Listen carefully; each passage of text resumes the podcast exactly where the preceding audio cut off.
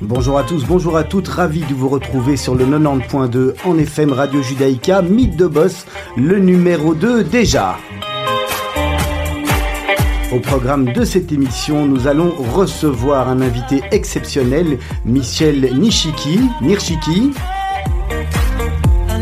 Et bien sûr, je suis accompagné de mes deux acolytes,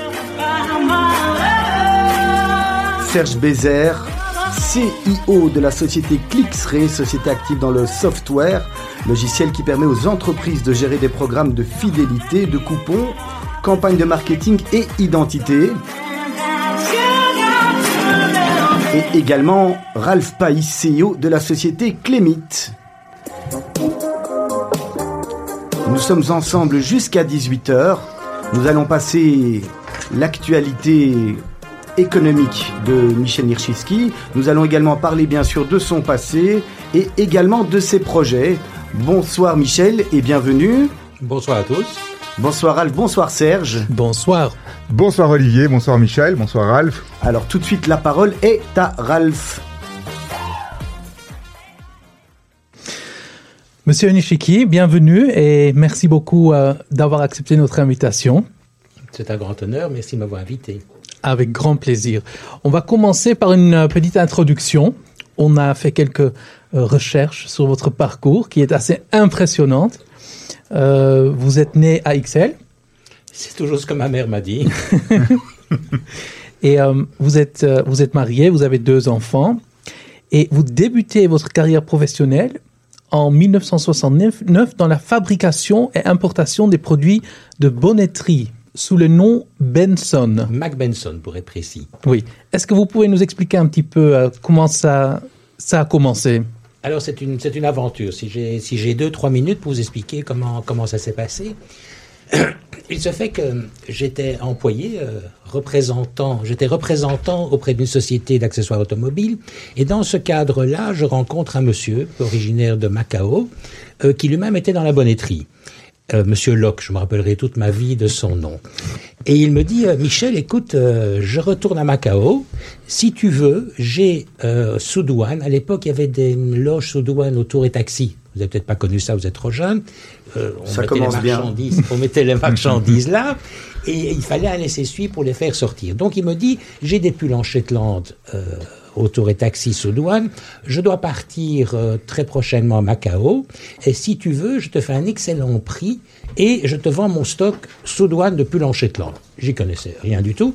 Moi, les seuls pulls en que j'avais à l'époque, je sais même pas si j'en avais un dans mon armoire, mais en tout cas, j'avais appris ce que c'était.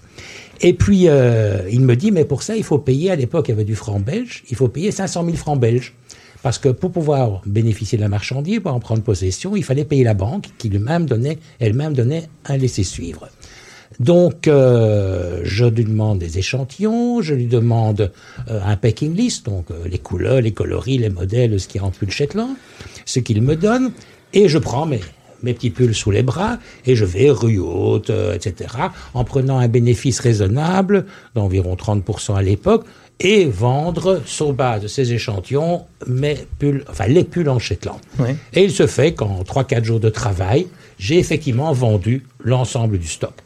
Je n'avais pas les sous à l'époque pour pouvoir payer les 500 000 francs belges.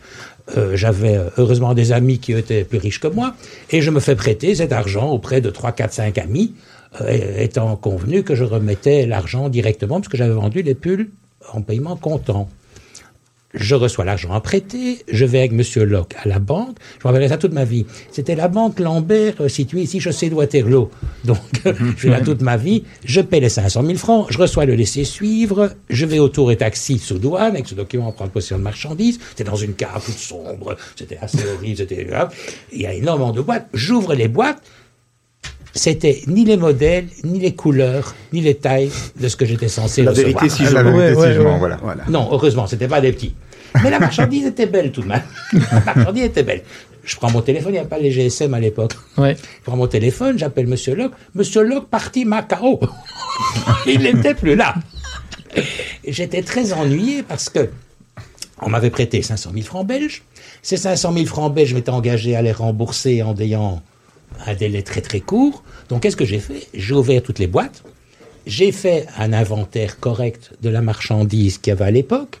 Et euh, heureusement, la marchandise était très belle. Et je me dis, mais je vais aller revendre ces marchandises une deuxième fois. Mais comme elle était très belle, j'étais voir les gens et j'en ai écouté, j'ai pas reçu ce que j'avais commandé, mais j'ai reçu mieux. et j'ai vendu ces mêmes marchandises en ne prenant pas une marche de 30%, mais en prenant une marche du double. Extraordinaire. Et en deux jours, j'ai revendu une deuxième fois ce stock. Donc, je me suis retrouvé à la tête de 500 000 francs belges, que j'avais 18 ans à l'époque. Donc, euh, j'étais vraiment un gamin. Oui. Et euh, j'ai remboursé mes amis. L'aventure s'arrête pas là. L'aventure s'arrête pas là, puisque j'ai 500 000 francs belges, je me dis, il y a un business à faire là. Je vais partir à Hong Kong, Macao, puisque c'est de là que venaient les pulls Retrouver Monsieur Locke. retrouver Monsieur Locke, il m'avait rendu service, donc, euh, mais je voulais acheter de la marchandise. Je voulais acheter de la marchandise. Et j'ai encore deux, trois minutes pour raconter l'histoire. Oui, bien sûr. Donc, On a, une, on a une heure à partager. Le, va, som- ça le sommaire est développé. On Donc, je retourne, je, je, je prends un billet d'avion. À l'époque, c'était compliqué d'aller à Hong Kong. C'était Bruxelles, je me rappelle bien, Bruxelles, B- Téhéran, Téhéran, Bombay, Bombay, euh, Bangkok, Bangkok. Enfin, c'était très très long. Ouais. J'arrive à Hong Kong. Euh, je savais que la société, à l'époque, était une société euh, chinoise euh, qui était située à Hong Kong, qui s'appelait Macao Knitters.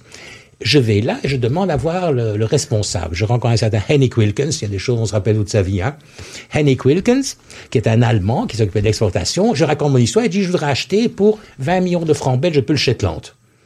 M'a dit, il n'y a pas de problème, ouvrez une lettre de crédit. J'ai dit, qu'est-ce que c'est, une lettre de crédit? Je ne savais pas du tout ce que c'était. Je raconte mon histoire. il dit, j'ai un jeune gamin là en face de moi, c'est ce gars, c'est pas possible. Et il me dit, écoute, euh, reviens me voir demain. Je reviens le voir le lendemain, et là il me dit, écoute, euh, la société appartient à un Chinois qui s'appelle Kipi Chow, dont le fils s'appelle Ronnie Chow, qui est un milliardaire chinois qui aimerait t'inviter ce soir à manger. Je dis, ok, on m'invite à manger, je ne veux pas refuser. Jamais refusé. Et je vais manger avec euh, Ronnie Chow, je lui raconte mon histoire, et puis la soirée se termine valablement. Il dit, écoute, viens me voir au bureau demain. Je dis, ok. Je vais le voir au bureau le lendemain. Il dit, écoute, ton histoire nous a plu. On ne peut pas te faire 20 millions de francs belges de crédit, mais ce qu'on va faire, on va te faire crédit pour la première. On va diviser ça en 12 envois. On va t'envoyer ça en avion. Ça coûte un peu plus cher, mais au moins tu le ravites. Avec la première commande, tu payes la deuxième, et on te fait crédit de la première.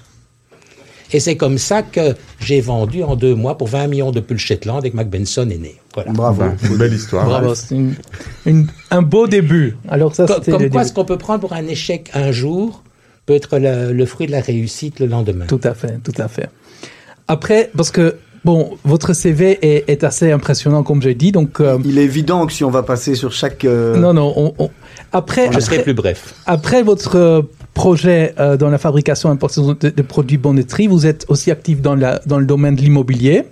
Et après ça, surtout en 1981, vous commencez le business de marketing et communication ciblée, euh, notamment envers les jeunes et futurs parents, déjà en 1981. Euh, mais au début, ce sont plutôt des guides. Alors non, la, chronologie euh, est peut-être un peu différente.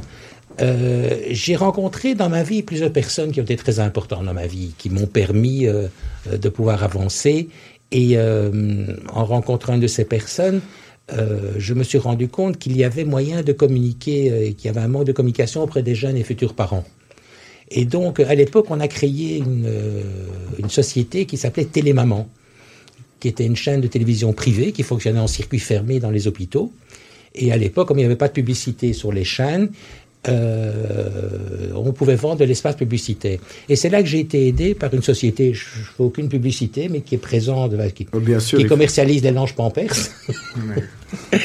et qui euh, a trouvé que l'idée était tout à fait attrayante et qui m'a avancé l'argent pour réaliser les films à l'époque qui nous a permis euh, de, de commencer ce qu'au début était Télémaman, qui par la suite, vous avez raison Raphaël, qui par la suite est devenu Baby Boom, qui euh, a commercialisé un guide, qui a commercialisé des colis cadeaux, des banques de données et un certain nombre de produits toujours euh, dirigés vers, vers les jeunes et futures mamans. Et dans donc- lequel mon fils a travaillé avec moi ou tra- va travailler avec moi et qui m'a énormément aidé d'ailleurs. Et, donc Baby Boom, parce que vous venez de, le dire, c'est avec ça qu'on on a beaucoup entendu parler de vous. Est-ce que vous pouvez un petit peu euh, donner, euh, nous rappeler ce que c'est Baby Boom? Alors, Baby Boom est, une société qui a été créée pour permettre aux, sociétés qui ont des produits destinés aux jeunes et futures mamans de faire connaître leurs produits. Alors, en termes de communication, il y a plusieurs façons de faire connaître des produits. À l'époque où ça a commencé, les réseaux sociaux n'étaient pas existants. Et à l'époque, ce qui était le plus efficace, c'était de pouvoir échantillonner à un moment donné le produit auprès de la personne. Donc la personne reçoit un échantillon d'un quelque chose euh, qu'elle peut, alors ça, gratuitement bien sûr, qu'elle peut euh, euh, essayer et en, apprécier les qualités ou pas. Et nous avons donc pris des accords avec l'ensemble des maternités de Belgique de façon à ce qu'un colis cadeau soit distribué dans ces maternités colis cadeau qui contenait euh, un ensemble de produits que la maman, du fait qu'elle a donné naissance à un enfant, et en tout cas pour le premier enfant, qu'elle n'avait jamais eu l'occasion d'essayer. Parce qu'avant qu'on ait un enfant, on n'emploie pas de l'ange, on n'emploie un certain nombre de produits qu'on n'emploie pas. Toujours cela dans le respect, je veux dire, euh, de la morale et législation. Par exemple, n'avons jamais mis aucun produit qui était nature à dissuader la maman d'allaiter son enfant, par exemple. Parce qu'il est très important, nous savons, euh, tous euh, que c'est important pour une maman d'aider son enfant, tout en ne culpabilisant pas les mamans qui, pour des raisons propres de santé ou autres, ne peuvent le faire. Aujourd'hui, euh, Michel Nercheski, vous dites donc il y a des outils différents, il y a des réseaux sociaux, il y a d'autres types de manières d'essayer, de tester, de discuter, de prendre des informations. Est-ce que pour vous, c'est aujourd'hui euh, le sampling, donc l'échantillonnage, est encore une, solution qui est nécessaire, qui fonctionne Ça fonctionne encore Vous le faites encore ou, bien c'est quelque chose de dépassé dans ce monde digital dans lequel on vit aujourd'hui? Alors, en ce qui me concerne, l'échantillonnage est toujours quelque chose d'important tous nous allons recevoir à un moment donné quelque chose de gratuit que nous pouvons tester essayer. C'est la différence entre, entre guillemets, le virtuel et le réel. Euh, une chose est de voir quelqu'un, une autre chose est de lui serrer la main. Oui. La sensation est différente, c'est une image, mais ça me semble tout de même assez représentatif. Et donc c'est pour ça qu'aujourd'hui, aujourd'hui, on a encore des, des, colis, encore des sacs. Il y a vraiment des choses qui sont données euh, à la maman, donc euh, en maternité. Il y a vraiment un, colis qui existe, pas simplement euh, du papier, un email, une information, des choses comme ça. Alors c'est de l'information, mais pas uniquement de l'information, c'est quelque chose qu'elle peut essayer, qu'elle peut tester. Ensuite, une fois qu'elle en a apprécié les qualités, elle peut l'acheter. Souvent, c'est accompagné de bons de réduction ou même d'un premier achat gratuit, de telle sorte que la maman peut l'acheter et euh, à des prix, à des conditions tout avantageuses. Donc, donc ça, ça a une raison euh, publicitaire, mais économique aussi. Et j'imagine que c'est complémentaire aujourd'hui avec justement tout ce qui se passe sur Internet et ce qu'on peut faire aujourd'hui grâce aux médias digitaux. Bien sûr, les médias digitaux vont faire, après qu'elle a essayé le produit, dire euh, sur les médias digitaux, les réseaux sociaux, j'ai aimé, j'ai pas aimé, j'ai apprécié, j'ai pas apprécié, c'était bien, c'était pas bien, mais chacun aura son propre opinion par rapport à ce qu'il a reçu Michel, vous avez, euh, je vous propose de, faire une première petite respiration musicale. On vous avait demandé de choisir euh, des morceaux euh, que vous aimiez. Le premier morceau que vous avez choisi, c'était Enrico Macias, Enfant de tout pays. Il y avait une raison particulière? Mais je trouve que la jeunesse aujourd'hui nous montre l'exemple. Euh, on a vu les jeunes qui étaient dans la rue, et mes, petits-enfants, par exemple, étaient dans la rue également, euh, pour le respect euh, de, l'écologie, le respect de, le climat. de climat, etc. Et, je pense qu'on doit faire confiance à, cette jeunesse. Et nous, devons, en tant qu'adultes, leur laisser un monde dans lequel il sera agréable de vivre. Et, et leur donner des messages. Je trouve cette chanson donne un message de tolérance, de paix. Et nous avons entre nos mains le bonheur des enfants du monde. On se retrouve d'ici quelques petites minutes. Je vous rappelle qu'il existe également un hashtag, hashtag RJMTB. Si vous voulez intervenir dans l'émission, n'hésitez pas à vous servir de ce support. Judaïka 90.2 FM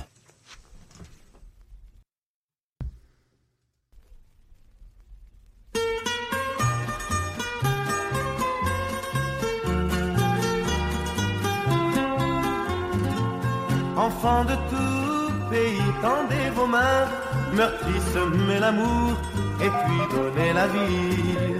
Enfants de tout pays et de toutes couleurs, vous avez dans le cœur notre bonheur. C'est dans vos mains que demain notre terre sera confiée pour sortir de la nuit. Et notre espoir de revoir la lumière et dans vos yeux qui s'éveillent à la vie. Séchez vos larmes, jetez vos armes, faites du monde un paradis. Enfants de tout pays, tendez vos mains, puis l'amour et puis donnez la vie. Enfants de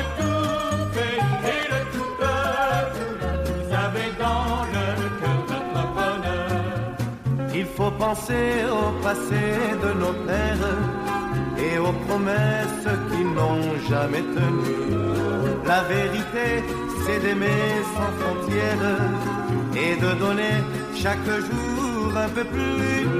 Car la sagesse et la richesse n'ont qu'une adresse, le paradis.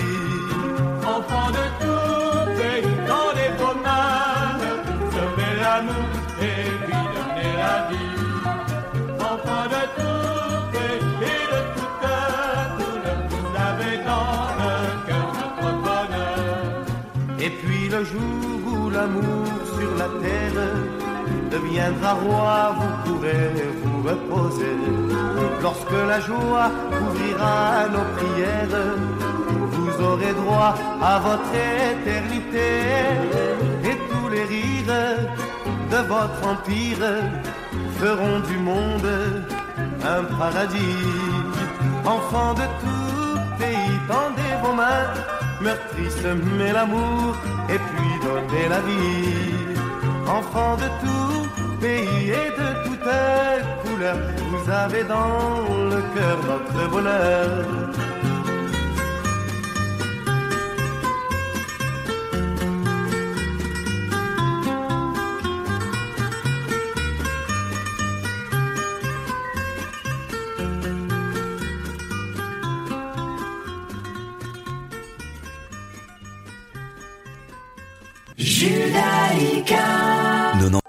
Adieu, monsieur Hoffman. La pièce aux quatre Molières.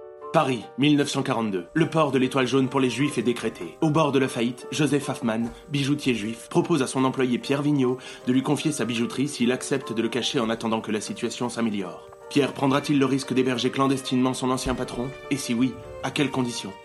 Adieu, monsieur Hoffman. Quatre Molières, plus de 400 représentations. Les 25 et 26 avril au Centre culturel d'Ucle. Plus d'infos, hoffman.be. Voilà. 90.2 FM. Voilà, ravi de vous retrouver pour cette deuxième partie d'émission, en compagnie de Michel Nirchiski, notre invité du jour, en compagnie de Ralph Païs et de Serge Bézère. Nous continuons cette, euh, cette belle histoire, on peut dire, Michel. hein. On est ravi de vous recevoir en tous les cas. Ça nous fait très plaisir. Et bien sûr, Ralph, vous êtes là. Oui, on va, on va continuer parce que, bon, vous venez de nous raconter euh, le début euh, de votre activité. C'est passionnant. Après, euh, on commençait à, à parler sur Baby Boom, entre autres. Et en 1995, vous vendez pour la première fois une de vos activités. La société s'appelait NID, National Information and Distribution, ou en français, à la multinationale Reed Elsevier. Ils vous ont demandé de rester dans la boîte pendant un petit moment. Alors, nous, avons avec euh, Eric Evrard, euh, qui a été euh, manager de l'année il y a quelques années, et Isabella Lenarduzzi, créé un groupe euh, dont la cible était l'étudiant. Ce groupe faisait un certain nombre de métiers dans l'édition, dans les banques de données, dans l'organisation de salons, salon européen d'étudiants par exemple, également dans les colis cadeaux.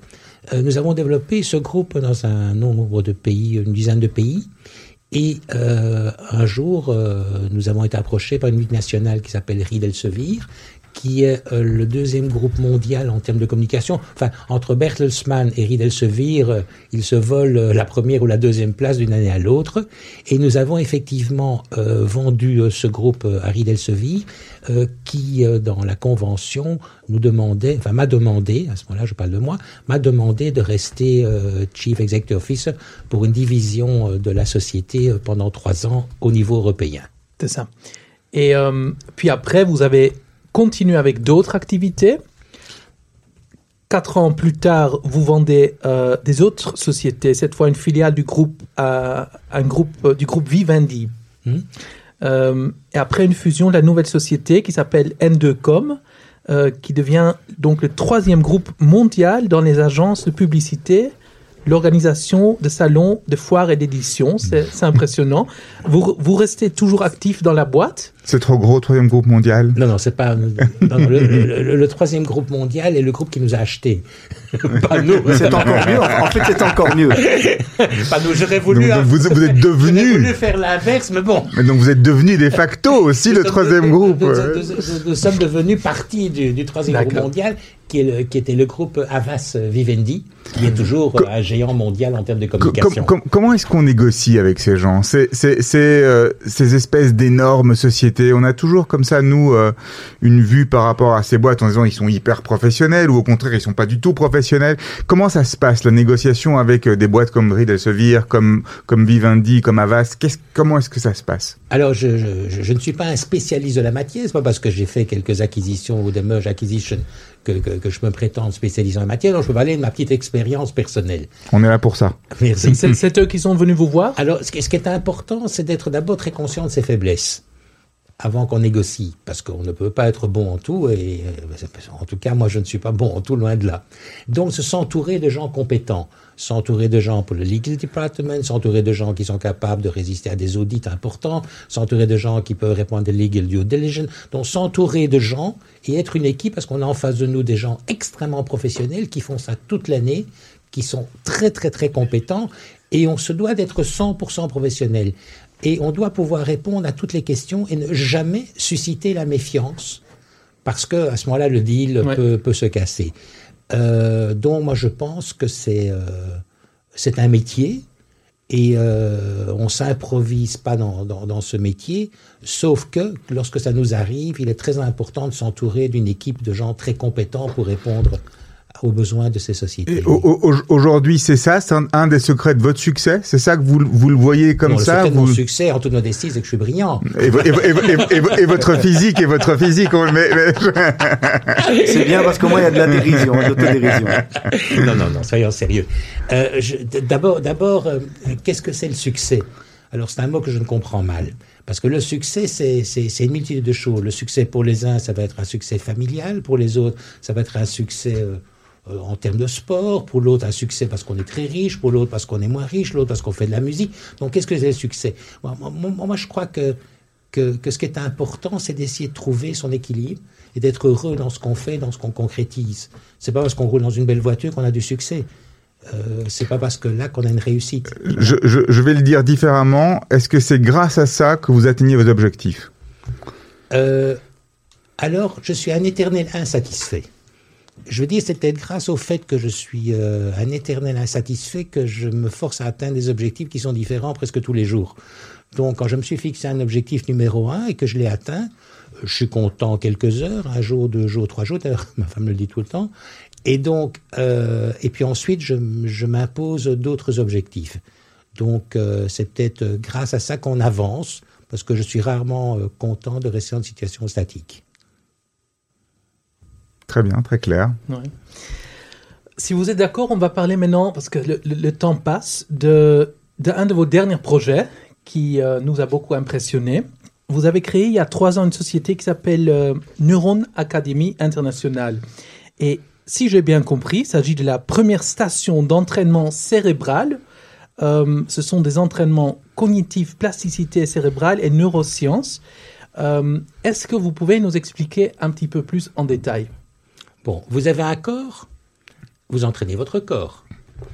Il est bien connu que pour des raisons sociétales, il est conseillé d'entraîner son corps, son cœur, manger sainement, etc. Vous avez un cerveau, enfin nous avons tous un cerveau.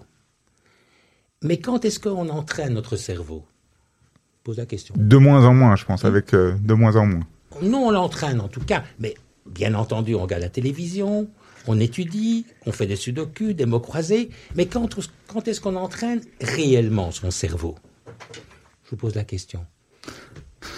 Moi, je constate pour, oui, moi, je constate en tout cas qu'on on, passe de moins en moins de temps à vraiment essayer de se remémorer les choses, qu'on a énormément de choses autour de nous qui nous, facilitent la vie et qui, et qui font nous des êtres assistés et assistés par la technologie essentiellement. Et donc, euh, on, on ne fait plus travailler son cerveau. Et quelle, quelle est la réponse à la question? Eh bien, Reflexon, c'est une station d'entraînement cognitif. Donc, Reflexon a développé la première station d'entraînement cognitif au monde qui propose des entraînements qui stimulent des ressources insoupçonnées du cerveau. Donc, comme la mémoire, l'attention, la logique, l'agilité. C'est une machine? Alors, Reflexon est une euh, machine, est, un- est une station qui fait 2 mètres sur 1 mètre de superficie au sol, euh, qui a été étudiée euh, par des designers pour s'intégrer, en tout cas dans un premier temps, dans les stations, dans les centres de fitness et de sport, dont, dans lesquels les gens s'assistent, un peu euh, inspiré des cocoons des business, euh, des classes business des avions. Oui. Donc la personne, la personne euh, se- s'installe dans la station dans laquelle elle est assise. Elle met un casque de réalité virtuelle. Et là, nous avons développé avec nos informaticiens des logiciels qui lui permettent d'avoir des entraînements, enfin des images, qui ont pour but de- de- de- d'aider et d'améliorer les connexions synaptiques du cerveau. Donc c'est ce qu'on appelle le multi-object tracking. Donc il est prouvé que dans ce domaine, il y a ce qu'on appelle le jeu, le gaming, et puis le serious game. Le serious game, ce sont des exercices qui ont pour objectif prouvé de pouvoir améliorer les capacités cognitives. Il faut savoir que depuis des années, il y a, euh, ceci étant, c'est un niveau différent, c'est extrêmement sophistiqué, il y a des entraînements cognitifs de ce type-là qui sont proposés aux pilotes de chasse, d'ailleurs de l'armée israélienne et d'autres, pour leur permettre de gagner cette fraction de seconde ou cette seconde qui va leur permettre de pouvoir réagir plus vite que la personne en face d'eux. Il y a également des entraînements cognitifs qui sont proposés aux sportifs de très très haut niveau. L'originalité du Reflexon est que nous avons l'originalité du Reflexon est que nous avons créé une station qui permet d'être à la portée, qui permet Michel. de permettre. Oui. Je me permets de vous interrompre juste pour les informations, si vous voulez bien. On se retrouve d'ici quelques secondes. En attendant, nous allons retrouver Johanna Marchi pour le flash d'information.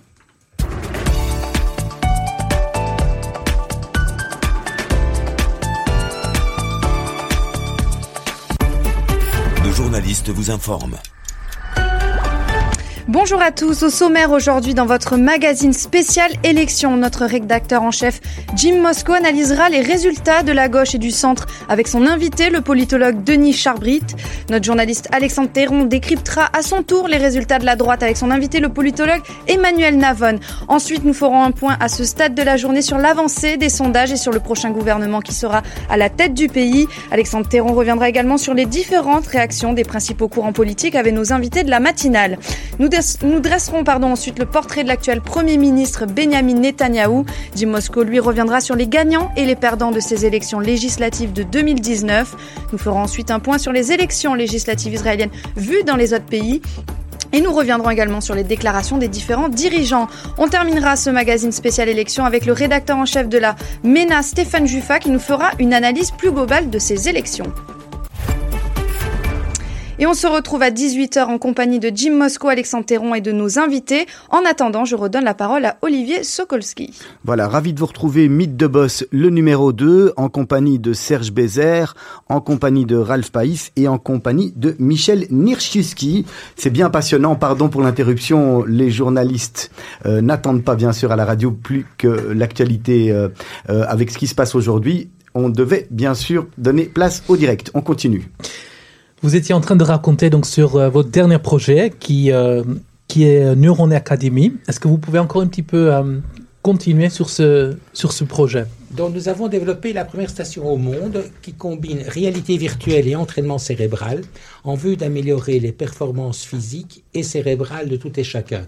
Donc euh, ce qui existait à un niveau très important Oui. qui coûtait le prix d'un porte-avions, nous avons réalisé une station qui aujourd'hui est à la portée de tout le monde et que l'on peut utiliser quel que soit son âge, le sexe ou l'activité professionnelle que l'on développe. Donc vous ciblez tout le monde. Alors, dans un premier temps, ces stations seront installées dans les centres de sport et de fitness euh, en Belgique et dans les 28 pays de l'Union européenne pour lesquels nous avons des contacts. Nous avons, euh, je peux, nous avons d'ailleurs présenté en première mondiale notre station au salon FIBO à Cologne il y a de ça quelques jours. C'est un grand salon international. Alors, le salon FIBO est le troisième salon mondial en termes d'importance.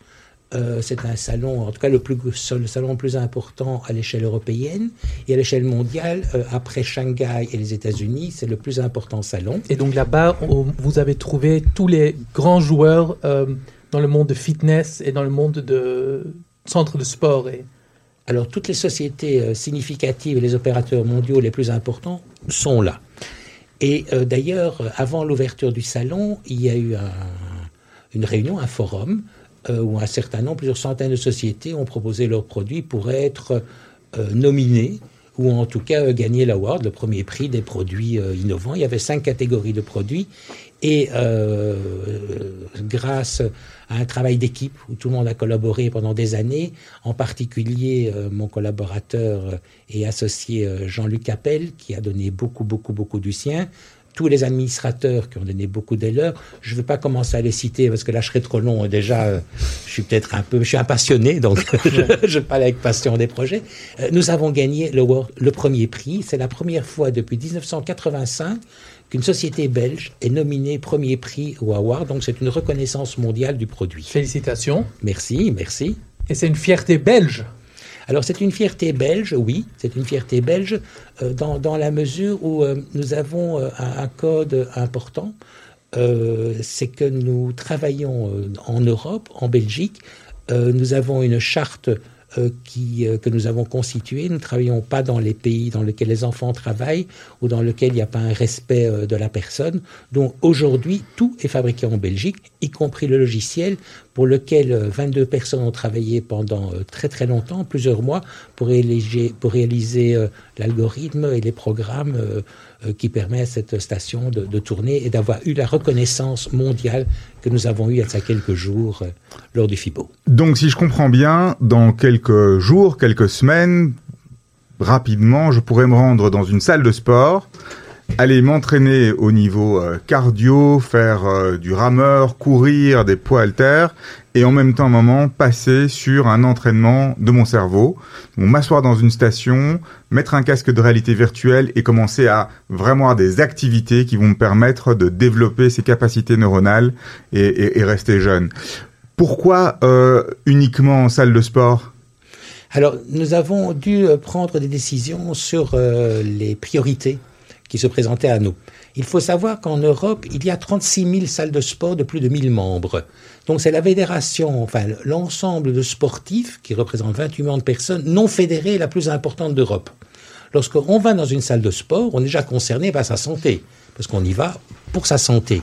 Donc, quelque part, le message, c'est euh, faites attention à votre corps et de présenter Réflexion, qui est le tapis roulant du cerveau, est un message facile à faire passer. Mais entre nous, parce qu'on est entre nous ici, Bien sûr. est-ce que ça marche vraiment? Vous pensez vraiment que ça marche? Alors, alors, bien sûr, ça marche. Nous avons un comité scientifique, d'une part, qui est présidé par le professeur Marc Levivier, euh, qui est le responsable de la neuroscience en Suisse romande, euh, qui est une personnalité. C'est un Belge Qui d'ailleurs. était Erasme avant, hein, qui était Erasme avant, qui avec est un le professeur Brocci, je pense. Exactement, qui est un Belge d'ailleurs, euh, qui est euh, de réputation mondiale.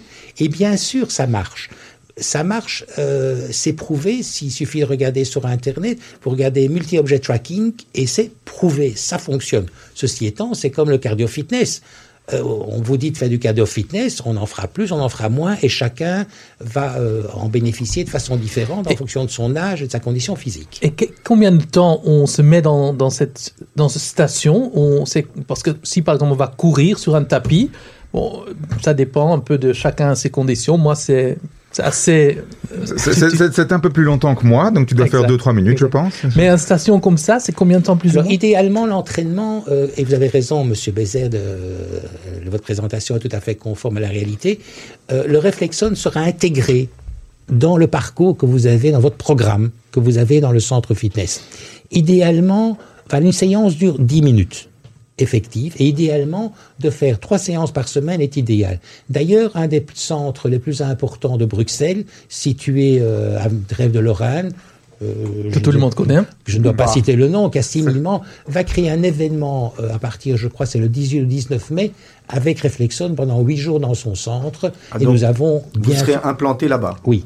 Très non, non, implanté. La, la station sera là et les gens auront l'occasion de l'essayer. Et nous avons beaucoup d'autres centres d'ailleurs euh, qui vont euh, qui vont suivre. Il faut savoir, j'ai une petite parenthèse, que lors du FIBO, nous avons été contactés et euh, on nous a demandé, enfin, 86 sociétés réparties dans 26 pays européens donc des importateurs ou des distributeurs, nous ont demandé de poursuivre des relations commerciales avec eux dans le but de, de les accepter comme distributeurs. En Europe uniquement ou bien même en dehors de l'Europe En dehors Vous de voyez l'Europe, bonne grand, question. j'imagine. Nous avons eu des gens du Japon, nous avons eu des gens de Russie, nous avons eu des gens d'Australie, nous avons eu des gens d'Afrique du Sud. Bien sûr, ils nous ont euh, contactés euh, pour qu'on prenne contact avec eux. Ils vont peut-être pas tous devenir euh, nos distributeurs, mais l'intérêt a été extraordinaire que nous avons rencontré lors du FIBO. Donc vous avez du boulot sur la planche. C'est le moins qu'on puisse dire. D'ailleurs, d'ailleurs, nous recherchons des collaborateurs de talent. Est-ce qu'il y, a- y des contacts qui ont été pris en Israël? Deux sociétés israéliennes nous ont contactés, une de Tel Aviv, une autre de Ramat Gan, et une de ces sociétés est propriétaire de 45 salles de, de gym. de sport Oui. C'est impressionnant, hein, c'est impressionnant de voir comme euh, en partant de en partant en Shetland, on arrive à, euh, à être à la tête d'une société qui fait de la réalité virtuelle euh, en quelques années. Euh, qu'est-ce qui euh, qu'est- qu'est-ce qui vous fait euh, c'est quoi votre carburant? Qu'est-ce qui vous fait tourner tous les jours? C'est quoi qui vous donne envie d'aller de l'avant, de rester parce que d'autres personnes auraient pu prendre leur retraite, rester calme, travailler à gauche à droite un petit peu, faire de l'associatif, de l'immobilier. Vous continuez à vouloir lancer des nouveautés, à vouloir lancer des concepts, à repartir encore et encore. Qu'est-ce qui vous fait marcher, Michel Nierchiski D'abord, d'abord, ça me permet de rencontrer beaucoup de monde dans des secteurs où je suis pas nécessairement compétent et euh, de pouvoir euh, rencontrer ce monde, de discuter, de vivre. Quelque part, ça fait partie de la vie, ça fait partie de, de, de la dynamique que, que je pense il est utile d'avoir et pour les uns et pour les autres. D'ailleurs, il m'arrive le matin, par exemple, euh, comme tous, d'être fatigué, je suis encore rasé, euh, c'est dur, euh, le soleil, enfin, il fait encore noir dehors, mais je, je, je, prends ma douche, je me rase, je m'habille, je suis dans ma voiture, je me sens bien, quoi. Parce que je vais rencontrer l'un, je vais rencontrer l'autre, on va discuter de projets, etc. Donc, c'est la, c'est la passion. Je crois que c'est la passion parce qu'on croit dans le produit, c'est la passion et, le plaisir d'être entouré d'équipes. Parce qu'aujourd'hui, les affaires sont devenues assez compliquées, assez sophistiquées.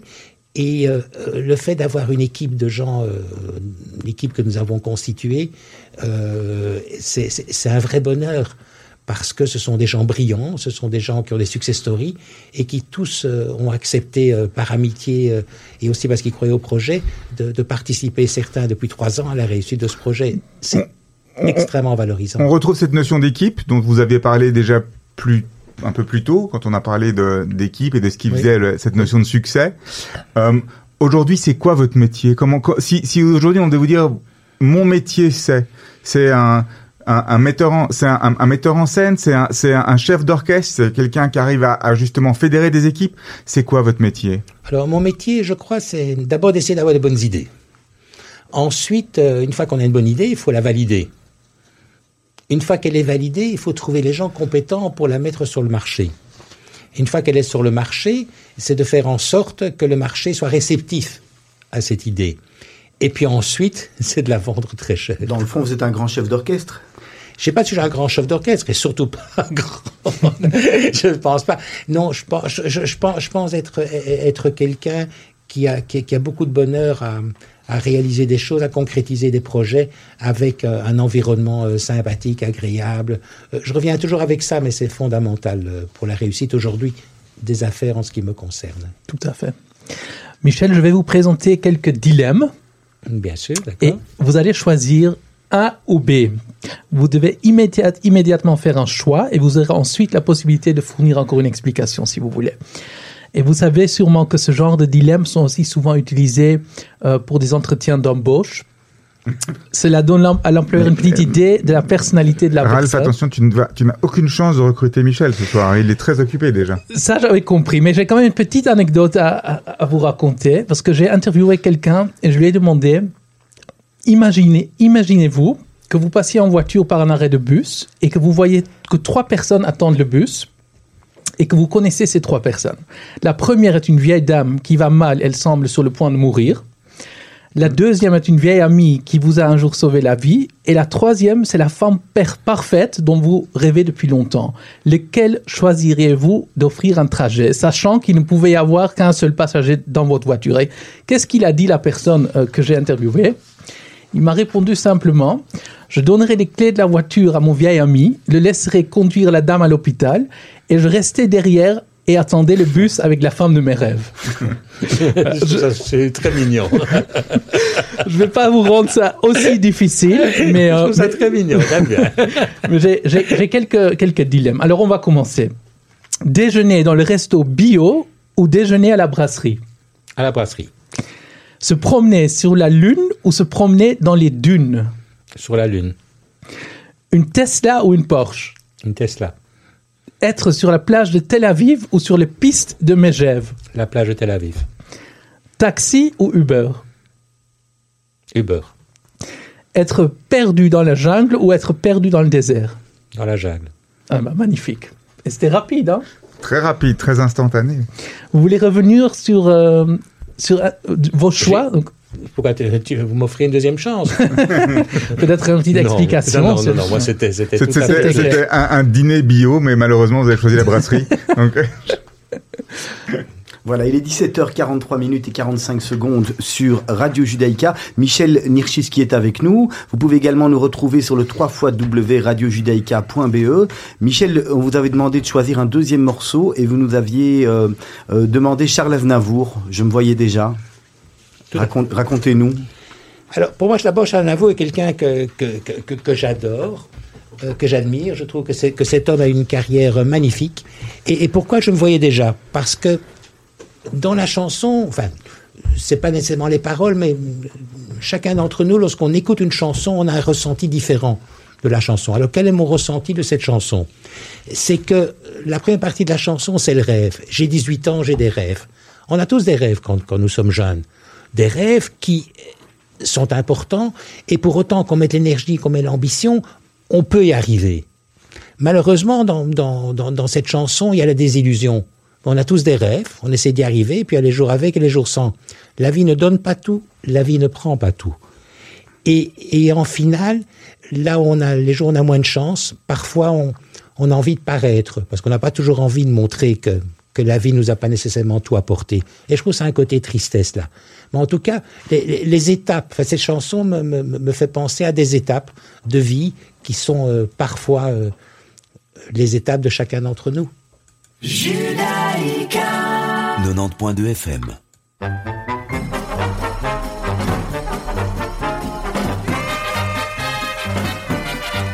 À 18 ans, j'ai quitté ma province, bien décidé à empoigner la vie. Le cœur léger et le bagage mince, j'étais certain de conquérir Paris. Chez le tailleur le plus chic, j'ai fait faire ce complet bleu qui était du dernier cri. Les photos, les chansons et les orchestrations ont eu raison de mes économies. Je me voyais déjà en haut de l'affiche, en dix fois plus gros que n'importe qui, mon nom s'étalait. Je me voyais déjà adulé et riche, signant mes photos aux admirateurs qui se bousculaient. J'étais le plus grand des grands fantaisistes, faisant un succès si fort que les gens m'acclamaient debout. Je me voyais déjà cherchant dans ma liste celle qui le soir pourrait par faveur se prendre à mon cou. Mes traits ont vieilli bien sûr sous mon maquillage, mais la voix est là, le geste est précis et j'ai du ressort. Mon cœur s'est aigri un peu en prenant de l'âge, mais j'ai des idées, je connais mon métier, j'y crois encore. Rien que sous mes pieds, de sentir la scène, de voir devant moi un public assis, j'ai le cœur battant. On m'a pas aidé, je n'ai pas eu de veine, mais au fond de moi, je suis sûr au moins que j'ai du talent. Mon complet bleu, il y a 30 ans que je le porte, et mes chansons ne font rire que moi. Je cours le cachet, je fais du porte à porte, pour subsister, je fais n'importe quoi. Je n'ai connu que des succès faciles, des trains de nuit et des filles à soldats. les minables cachets, les valises à porter, les petits meublés et les maigres repas. Je me voyais déjà en photographie, au bras d'une star, l'hiver dans la neige, l'été au soleil. Je me voyais déjà racontant ma vie, l'air désabusé à des débutants friands de conseils. J'ouvrais calmement les soirs de première, mis le télégramme de ce tout Paris qui nous fait si peur, et mourant de trac devant ce parterre, entrer sur la scène sous les ovations et les projecteurs. J'ai tout essayé pourtant pour sortir du nombre. J'ai chanté l'amour, j'ai fait du comique et de la fantaisie. Si tout a raté pour moi, si je suis dans l'ombre, ce n'est pas ma faute mais celle du public qui n'a rien compris. On ne m'a jamais accordé ma chance. D'autres ont réussi avec peu de voix et beaucoup d'argent. Moi j'étais trop pur ou trop en avance. Mais un jour viendra, je leur montrerai que j'ai du talent.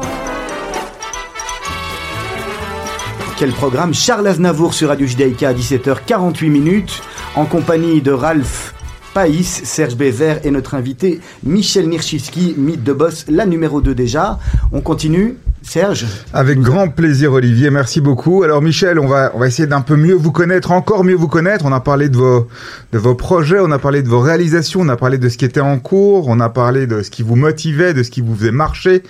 Moi j'ai envie de voir un petit peu euh, la personne et l'historique. Euh, quelles sont là où les dates clés qui ont changé votre vie? Vraiment les quelques dates clés. Si vous aviez à donner deux, trois années, deux, trois dates particulières, est-ce que vous pouvez dire ce jour-là, c'est un jour où ma vie a changé? La naissance de mes deux enfants. Ça fait déjà deux dates je, clés. Je suis père de, de, deux enfants, de deux fils euh, fabuleux, et qui euh, m'ont donné euh, chacun deux petits-enfants, dont la naissance de mes quatre petits-enfants. Donc vous avez six dates vraiment, clés merveilleuses. J'ai six dates clés merveilleuses parce que c'est vraiment des moments exceptionnels. Ok, c'est très clair, c'est très très clair. Au niveau des personnes clés, outre vos fils et vos petits-enfants, qui sont les personnes clés dans votre vie? Quelles sont les personnes qui ont été, et votre femme j'imagine, quelles sont les, les, personnes qui ont été euh, vraiment euh, des, des, euh, des, des, vecteurs de changement ou des personnes qui ont, qui ont fait qu'il y, avait un av- il y a un avant et un après? Alors j'ai eu la chance de rencontrer beaucoup de personnes exceptionnelles dans ma vie.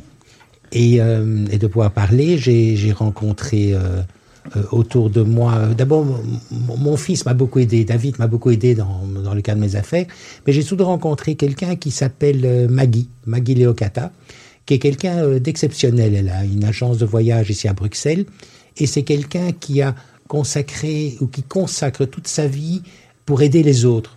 C'est pas quelqu'un mondialement connu, c'est pas quelqu'un qu'on va lire le nom dans les journaux, mais c'est quelqu'un qui aide les enfants, qui aide, qui, qui fait beaucoup d'actions d'aide aux uns aux autres. Et, et, c'est quelqu'un qui m'a énormément appris dans, dans, la modestie et dans le fait que la vie, euh, ben, elle n'est pas toujours facile pour, pour tout le monde. Et que si on a la chance d'avoir réussi euh, quelque chose, eh bien, euh, on doit partager avec ceux qui ont eu moins de chance dans la vie. Vous êtes d'ailleurs actif au niveau associatif, je pense. Je pense à, à des choses comme de sourire d'enfant et rêve d'enfant. Euh, Pouvez-nous nous, nous parler un petit peu de ça Alors, j ai, je fais partie euh, d'un service club qui s'appelle le Rotary aujourd'hui, et avant ça, je faisais partie d'un autre service club qui s'appelait le Lions Club. Euh, dans, dans, ce cadre-là, des services clubs, euh, on a pour vocation d'aider les gens justement qui ont eu moins de chance. Et euh, Sourire d'enfant est une action que, que j'ai mis en place avec, avec d'autres personnes et qui a pour euh, objectif d'offrir à des enfants un moment exceptionnel de leur vie. Des enfants euh, issus de, de, milieux modestes et euh, de leur permettre de, réaliser des, événements ou des moments exceptionnels. Bon, j'ai en mémoire, par exemple, qu'un de ces enfants n'avait jamais été à la mer. Donc, euh, on a contacté le, casino Cursal à Ostend, qui a reçu ses enfants et cette famille à la mer pendant un week-end, et, malheureusement, l'enfant est mort quelque temps après. Euh, donc, on peut faire énormément de bien. Et moi, ma sensibilité en ce qui me concerne, bon, on a l'âge qu'on a, on a 60 ans, 70 ans, mais la vie nous a déjà donné beaucoup. Un enfant, c'est pas juste. Donc, je suis très sensible à la détresse et, des enfants, voilà. Comment est-ce qu'aujourd'hui vous déconnectez dans votre vie hyper active et hyper euh, occupée? C'est quoi vos, vos, mécanismes de déconnexion aujourd'hui? Alors, euh, j'ai très difficile à déconnecter. C'est, un de mes. j'ai, j'ai très difficile à déconnecter, comme j'ai très difficile à ne penser à rien. Euh, mais j'ai autour de moi euh, une personne qui, qui m'aide beaucoup euh, à déconnecter, qui fait partie de, mes, de mes relations proches. Et, mais j'ai extrêmement difficile à déconnecter parce que je suis en immersion totale dans quand je fais quelque Un chose. Je suis en passionné. immersion totale, un passionné vraiment. Alors, ma dernière question pour vous, Michel Nierczycki, aujourd'hui, c'est très importante. Quel conseil auriez-vous aimé que l'on vous donne lorsque vous aviez 20 ans? C'est une question extrêmement difficile. Euh, moi, je crois que, les conseils importants, c'est d'abord euh, d'être toujours honnête, toujours droit et honnête. L'honnêteté est quelque chose d'important. Et, et même si on a des moments difficiles dans la vie, mais il faut pouvoir euh, les assumer, toujours de façon honnête. On ne sera jamais critiqué d'avoir eu un coup dur dans la vie, pour autant qu'on réagisse honnêtement devant les coups durs. Bon, moi, j'étais dans un environnement euh, pas toujours facile, et euh, toujours honnête, attention, il n'y a jamais eu de problème de ce côté-là.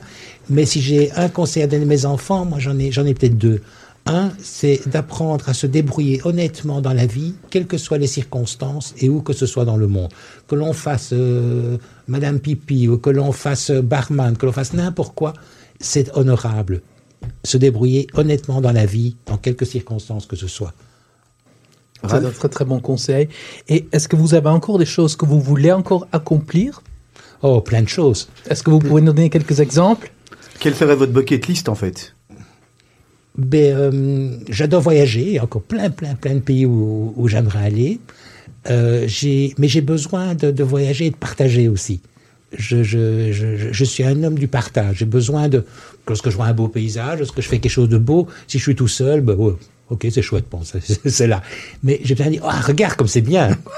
donc, donc, de partager, je crois, le voyage et, euh, et surtout de voir euh, les gens que j'aime autour de moi heureux.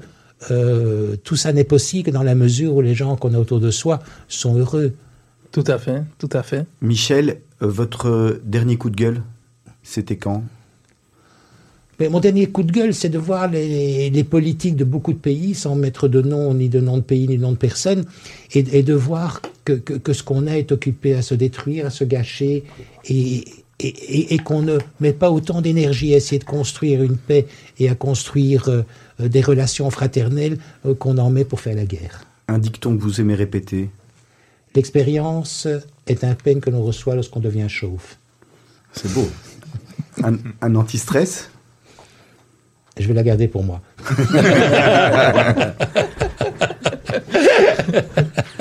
Sédentaire ou nomade Nomade. Nomade. Ok, Michel, je vous propose, euh, en tous les cas, d'ici quelques secondes, de retrouver le dernier euh, morceau que vous aviez choisi, Jacques Brel. On n'aura peut-être pas l'opportunité de l'écouter dans sa totalité. Je voulais vous remercier, car l'émission touche doucement à sa fin, il est 17h55.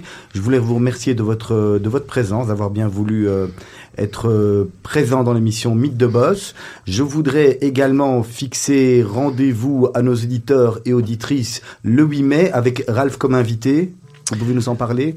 Oui, tout à fait. On a euh, Carl Legain de Aviation Factory. C'est une société qui est spécialisée dans la location des jets privés.